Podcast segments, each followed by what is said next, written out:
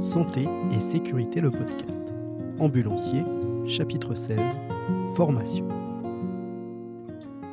La formation d'ambulancier, euh, elle dure un peu moins de six mois ce qui est aussi une revendication euh, euh, des, ambulanciers pour avoir une formation un peu plus longue et encore un peu plus poussée. Elle dure euh, un tout petit peu moins de six mois et elle est divisée en dix modules, donc en dix matières.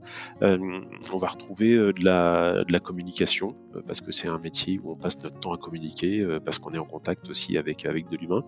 On va retrouver de l'hygiène, on va retrouver évidemment de, tout ce qui est état clinique du patient, de la physiopathologie, on va retrouver de la conduite, de, la conduite d'ambulance, ou en tout cas des, règles, des règles de circulation notamment.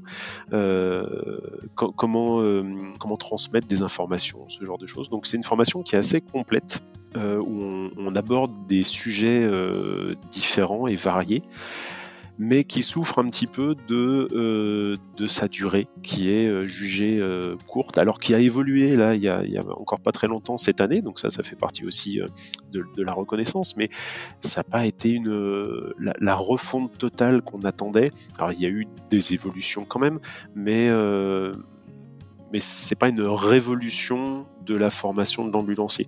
Euh, beaucoup d'ambulanciers se, comparent euh, euh, aux ambulanciers qu'on peut retrouver dans des pays étrangers, notamment anglo-saxons, où la formation est bien plus poussée et où, l'ambulancier est plutôt une fusion entre l'ambulancier et l'infirmier, euh, avec des gestes évidemment beaucoup plus, beaucoup plus poussés, mais c'est en général des, pays qui n'ont pas instauré un système de SAMU avec un, avec un médecin qui se déplace, et donc il faut que bah, les secouristes qui se déplacent puissent faire beaucoup plus de choses que, nous en France. C'est une formation qui est complète, mais, qui souffre un peu de, sa durée euh, trop courte. Euh, en termes de stage aussi, euh, on avait cinq semaines de stage sur l'ancien référentiel. Sur le nouveau de 2022, maintenant on en a sept.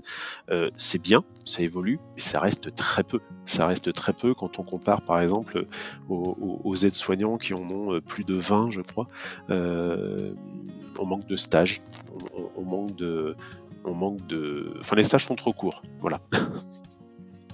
on manque de, pratique. Alors la pratique est vue, euh, euh, à l'institut de formation quand même, mais c'est vrai que la pratique sur le terrain euh, manque, notamment en termes de conduite, parce que sur les sept semaines de stage, il n'y a que deux semaines en entreprise de transport sanitaire. Et en général, le stage en entreprise, l'élève ne conduit pas pour des raisons euh, d'assurance. donc on a des, élèves qui sortent de la formation sans avoir touché à un seul moment le volant d'une ambulance. Et donc il commence son premier jour et euh, on lui dit comme moi, euh, comme moi j'ai pu commencer, euh, on m'a dit bah voilà c'est ton premier jour, bah as une intervention dans le centre de Lyon avec quelqu'un qui a un problème de santé important, il faut te dépêcher, donc tu mets tes gyrophares, tu mets ta sirène, mais tu ne sais pas comment faire. Alors tu connais la théorie, tu connais plutôt bien la théorie, mais en pratique tu l'as jamais fait. Et la première fois que tu le fais, c'est en situation réelle. Euh, voilà, ce, qui est quand même problématique. Donc il y a des instituts de formation qui mettent en place euh, de la conduite, que ça soit sur simulateur ou, euh, sur circuit, mais ça reste quand même, ça reste quand même assez léger. la seule solution vraiment viable qui a été trouvée, c'est l'alternance. L'alternance, ça veut dire que la formation dure un an au lieu de, six mois. Et euh, bah, globalement, une semaine sur deux, l'élève est en entreprise en tant qu'auxiliaire ambulancier. Et donc, il peut appliquer en entreprise tout ce qu'il a euh, appris euh, à l'école. Et puis, ça, ça va aussi dans l'autre sens, c'est-à-dire qu'on discute à l'école de tout ce qui s'est passé en entreprise, des bonnes et des mauvaises pratiques pouvoir euh, débriefer et, analyser un petit peu ce qui se passe. Donc c'est vrai que l'alternance c'est une vraie, euh, une vraie solution et dans tous les IFA qui, qui ont mis en place euh, l'alternance, on a quand même des ambulanciers qui sortent avec plus de compétences ou en tout cas qui savent déjà ce que c'est d'être sur le terrain.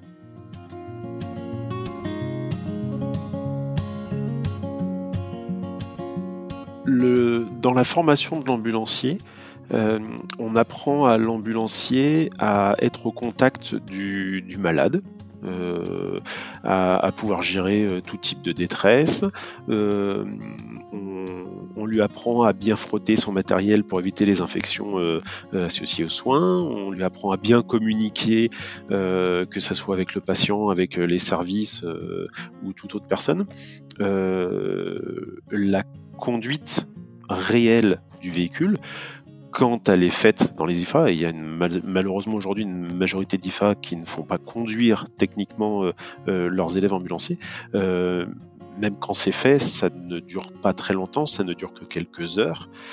sur une formation qui en fait 800, on voit que la formation, elle est vraiment axée sur la prise en soin du patient et pas sur la conduite. Et c'est pareil pour l'auxiliaire ambulancier, où on aborde évidemment les, règles de conduite, euh, mais ça reste très souvent de la théorie. Euh, et même quand il y a de la pratique, c'est extrêmement euh, peu, puisque la formation d'auxiliaire, elle fait 91 heures. donc la conduite, elle est limitée là aussi à quelques heures, en gros une après-midi grand maximum, dans le meilleur des cas.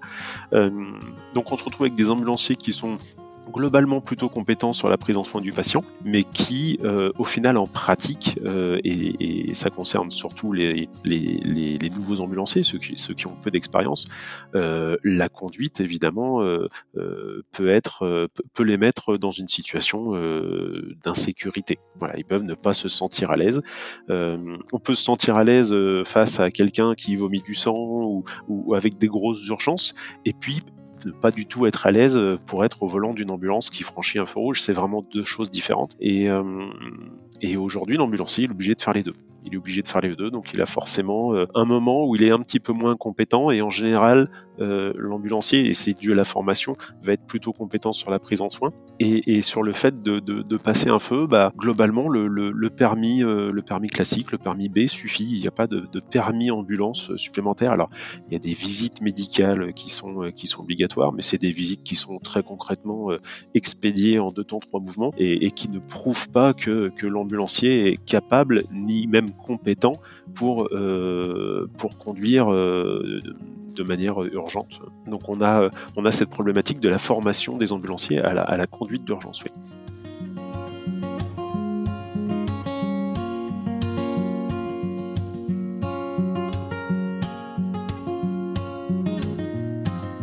Euh, alors sur la formation d'ambulanciers, comme dit, moi je suis du même avis que, la plupart des, des syndicats, des, des collègues euh, préhospitaliers hein, qui voulaient se battre en fait pour scinder la formation en deux. Voilà, on pense savoir pourquoi ça n'a pas été fait. Toujours une question de budget, hein, parce qu'il n'y a pas d'argent. Mais oui, la formation d'ambulancier à l'heure actuelle, je parle de la réforme, la nouvelle, hein, je la trouve bien. Je trouve que notre métier évolue dans le bon sens. Je trouve que qu'on se met au niveau des autres acteurs du secours, par exemple les pompiers.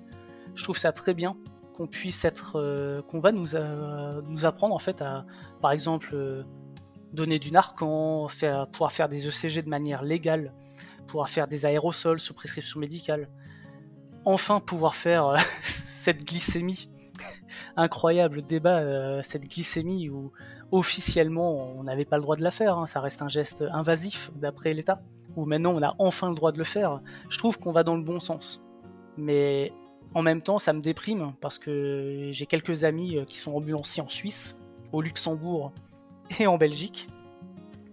Et ils sont à un tout autre niveau par rapport à nous. Hein. C'est, je, pense aux Allemands et aux Suisses, où eux, ils ont un système de paramédic qui devrait en fait être inclus en France. Hein. Je pense que la formation paramédic devrait exister. Mais bon, c'est ça c'est un débat, euh, ça c'est un débat politique entre les différentes instances. Et je, c'est pas pour tout de suite. Hein. Je pense que je serai à la retraite euh, bien avant que ça arrive.